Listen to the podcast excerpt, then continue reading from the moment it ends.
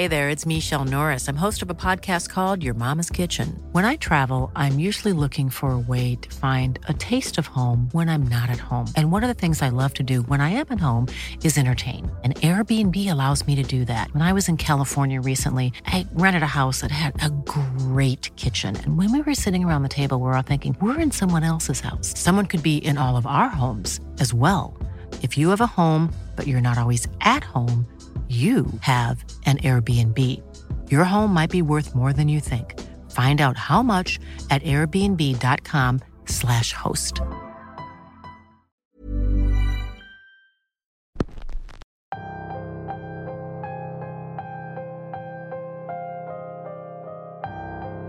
En los pueblos pueden escuchar toda clase de historias y leyendas, pero pocas pueden hacerte sentir el terror de manera tan personal como el que sintió Benito, quien decidió contarnos esta historia con la que creció y con la que sin duda va a seguir viviendo por mucho tiempo más. Bienvenidos una semana más a Radio Macabra, su programa favorito de la noche. En esta ocasión nos transportamos a un pueblo anónimo en el Estado de México, donde hace años ocurrían eventos bastante extraños relacionados con la aparición de un hombre misterioso. El episodio de hoy se titula El hombre del farol y es traída para ustedes solo aquí, en Radio Macabra. Éxitos que te matarán de miedo. Cierren bien sus ventanas porque alguien los puede estar mirando en la oscuridad. Comenzamos.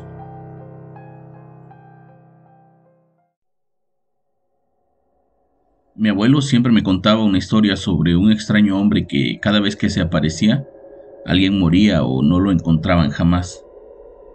Aquella historia sucede en una laguna cercana al pueblo donde mi abuelo nació. Aquel cuerpo de agua no era muy grande, pero sí lo suficiente como para que algunas personas usaran balsas para cruzarlo, y así cortar camino cuando se dirigían a otras comunidades. Aquel lugar también era hogar de algunos peces endémicos que poco a poco fueron desapareciendo por culpa de la aparición de una especie traída de Asia, las famosas mojarras.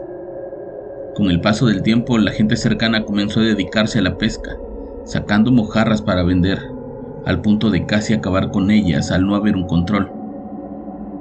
Una noche un par de pobladores de un pueblo vecino regresaban de vender sus mojarras y de estar tomando en una cantina, cuando vieron a un hombre parado en la orilla del lago.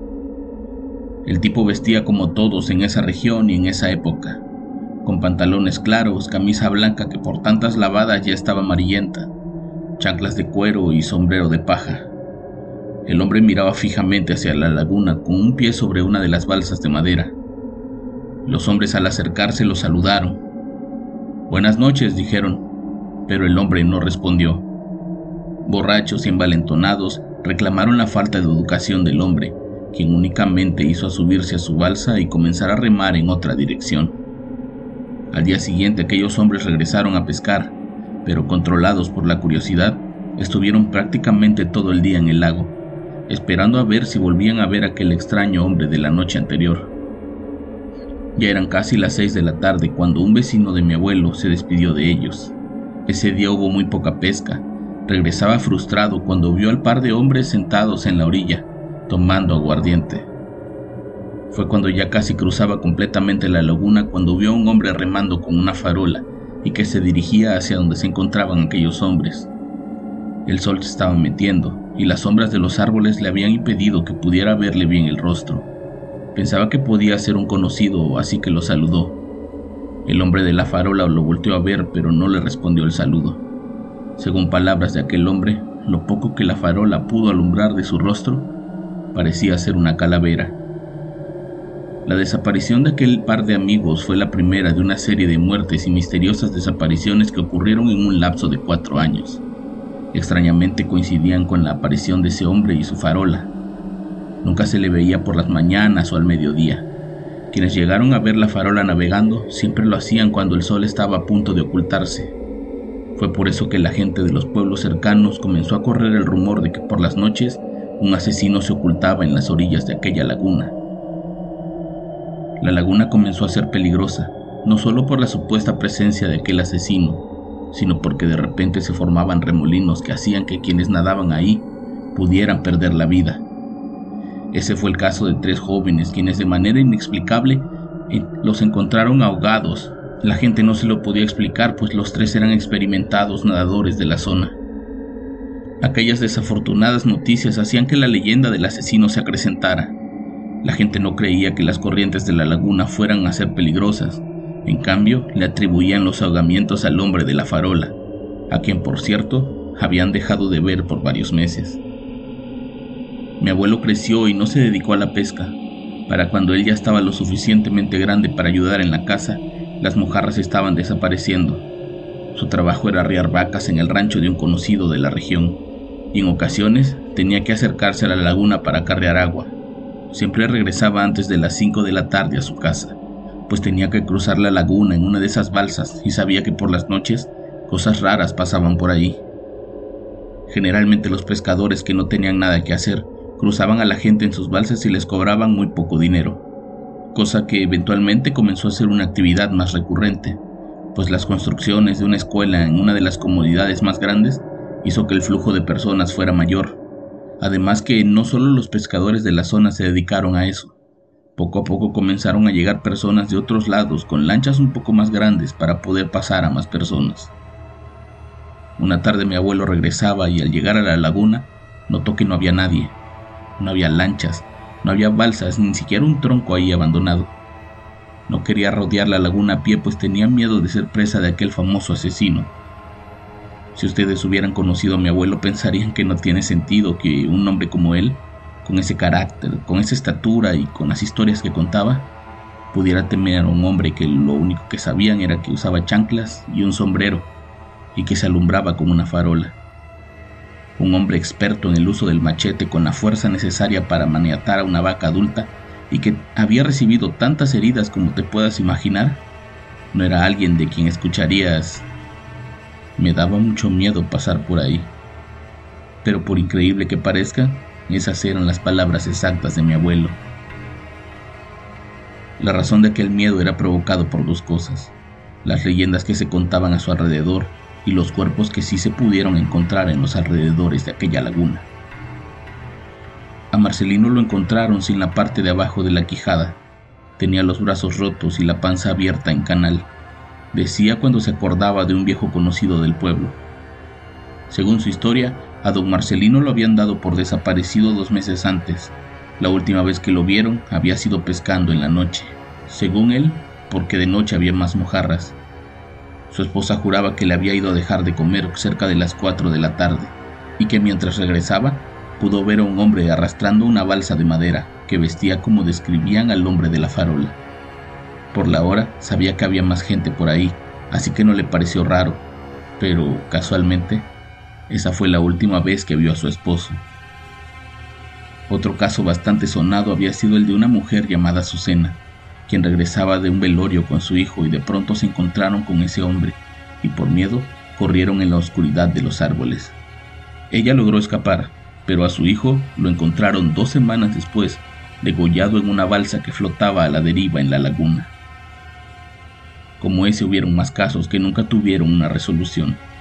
Gente que era vista por última vez y que nunca más sabían de ellos. Era como si se los tragara la tierra. Nunca dejaban rastros ni tampoco había llamadas a sus familiares para exigirles nada. Solamente nunca regresaban. Mi abuelo se fue de ese pueblo cuando tenía 21 años y solo regresó cuando sus padres fallecieron. La mayoría de la gente había dejado su lugar de origen, pues ya no había peces en la laguna y el turismo nunca llegó. La situación de las muertes a manos de aquel hombre seguía reportándose, y a pesar de que ya había una mayor supervisión policial, no habían dado con el asesino, pero existía el rumor de que un hombre pudo sobrevivir que seguía vivo. Para colmo, era mi tío Damaso. Damaso era el menor de los hermanos de mi abuelo, y estuvo muchos años fuera de ese pueblo. Se casó con una mujer joven y se había ido a vivir con su mujer al pueblo de ella. Era violento, alcohólico, jugador, y se decía que golpeaba a su mujer y que tenía muchos problemas con su suegro y su cuñado.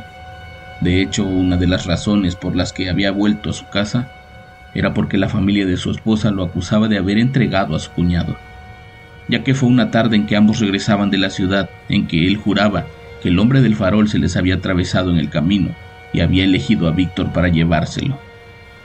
Según su relato, el hombre caminaba detrás de ellos con una farola. Tarareaba una melodía desconocida y por más que ellos aceleraban el paso, no podían alejarse de él. De pronto Víctor volteó para encararlo y cuando se dieron cuenta, el tipo ya no estaba ahí. Había aparecido de There's never been a faster or easier way to start your weight loss journey than with PlushCare. PlushCare accepts most insurance plans and gives you online access to board-certified physicians who can prescribe FDA-approved weight loss medications like Wigovi and Zepbound for those who qualify.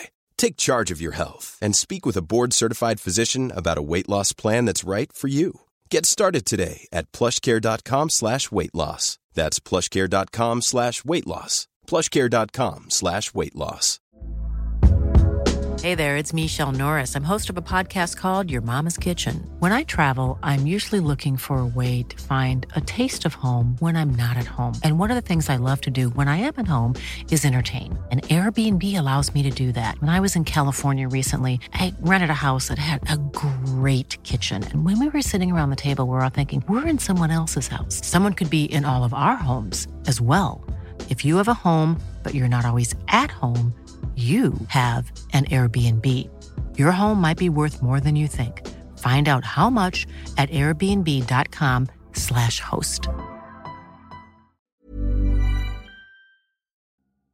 La primavera está aquí, así que es el mejor momento para sacar lo viejo de la rutina y vivir nuevas experiencias, entre ellas nuestros estrenos de terror y hasta una nueva manera de obtener dinero con tus compras gracias a iBota. iBota es una app que puedes descargar totalmente gratis y que te da la mayor cantidad de dinero en efectivo en cientos de artículos y marcas. No solo las botanas que disfrutas mientras nos escuchas. Olvídate de otras apps que son igual que brujos charlatanes y solamente te dan puntos fantasmas. Con iBota simplemente agrega tus ofertas a la aplicación y obtén dinero real que podrás transferir a tu cuenta bancaria, PayPal o tarjeta de regalo. No lo dudes y únete a una comunidad con 50 millones de usuarios que ya disponen de los beneficios de más de 2.700 marcas y tiendas, como Lowe's, Macy's, Sephora y Best Buy. Y para que termines de convencerte, en este momento iBota está ofreciendo a nuestro público 5 dólares solo por probar iBota usando el código ROR cuando te registras. Solo tienes que ir al App Store o Google Play Store y descargar la aplicación iBota gratis para comenzar a ganar dinero en efectivo y usar el código ROR. Esto es iBota en Google Play o App Store y usa el código ROR. Aprovecha los nuevos comienzos y corre a descargar la aplicación para ganar más cashback.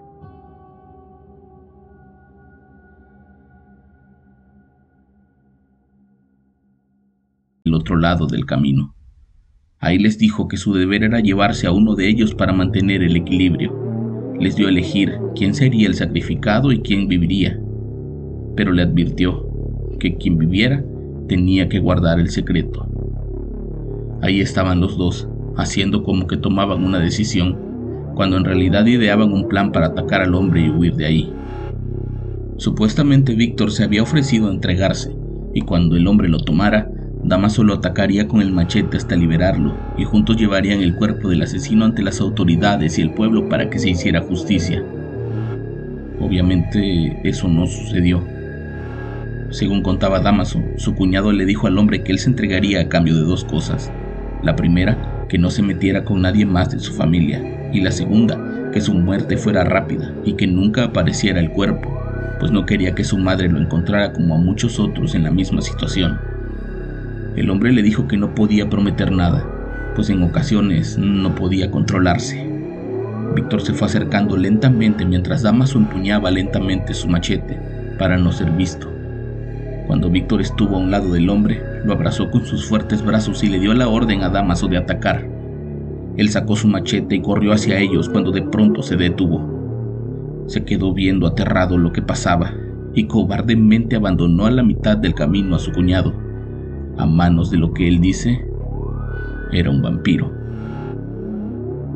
Apenas me estaba acercando cuando ese monstruo se soltó del brazo de Víctor y con una mano le hizo a un lado la cabeza y con la otra le apretaba el cuello.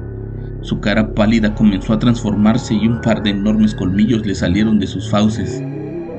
La cara se le llenó de venas saltonas, como si tuviera un mapa por toda la cara. Ahí le dio la primera mordida. Le arrancó un pedazo del cuello y luego comenzó a lamer la sangre que le salía. Esas eran las palabras de un alcohólico Damaso que lloraba cada vez que contaba la misma historia. Para cuando los padres de mi abuelo murieron, su hermano Damaso tenía 14 años sin salir de su propiedad. El terreno donde nacieron y crecieron era también el último hogar de sus abuelos, por lo que prácticamente vivían sobre un panteón, y según mi abuelo, el vampiro no podía entrar a un campo santo. Damaso murió solo en esa vieja casita. No trabajaba porque le daba miedo poner un pie fuera de su terreno. Vivía de lo que la gente le regalaba y de lo poco que le podía hacer llegar mi abuelo. Su mujer y sus hijos se olvidaron de él, pues esa familia nunca se quitó de la cabeza que él había matado a Víctor o que al menos lo había entregado al hombre del farol. Antes de morir, mi abuelo habló con sus hijos y les obligó a vender aquellas tierras. No quería que su familia tuviera nada que ver con ese lugar, con esa laguna y con la leyenda de un hombre que atacaba cuando el sol se ponía. Ellos le hicieron caso y vendieron el terreno por medio de un comprador que quería esas tierras para criar ganado. Nunca conocieron el lugar donde nació su padre, pero no se nos olvida que la noche en que murió ya con varios días desvariando, nos dijo, no abran la ventana, pues ahí afuera está el vampiro mirándome con una sonrisa, y a su lado está mi hermano, sosteniendo su farol. ¿Era un vampiro o un asesino común? Parece que nunca lo sabremos, pero de lo que estamos seguros es de que sea lo que sea, sigue ahí observando a su próxima víctima. Yo los espero la próxima semana con más Radio Macabra, éxitos que te matarán de miedo. Buenas noches. Hey, it's Danny Pellegrino from Everything Iconic. Ready to upgrade your style game without blowing your budget? Check out Quince. They've got all the good stuff shirts and polos, activewear, and fine leather goods all at 50 to 80% less than other high-end brands. And the best part? They're all about safe, ethical, and responsible manufacturing.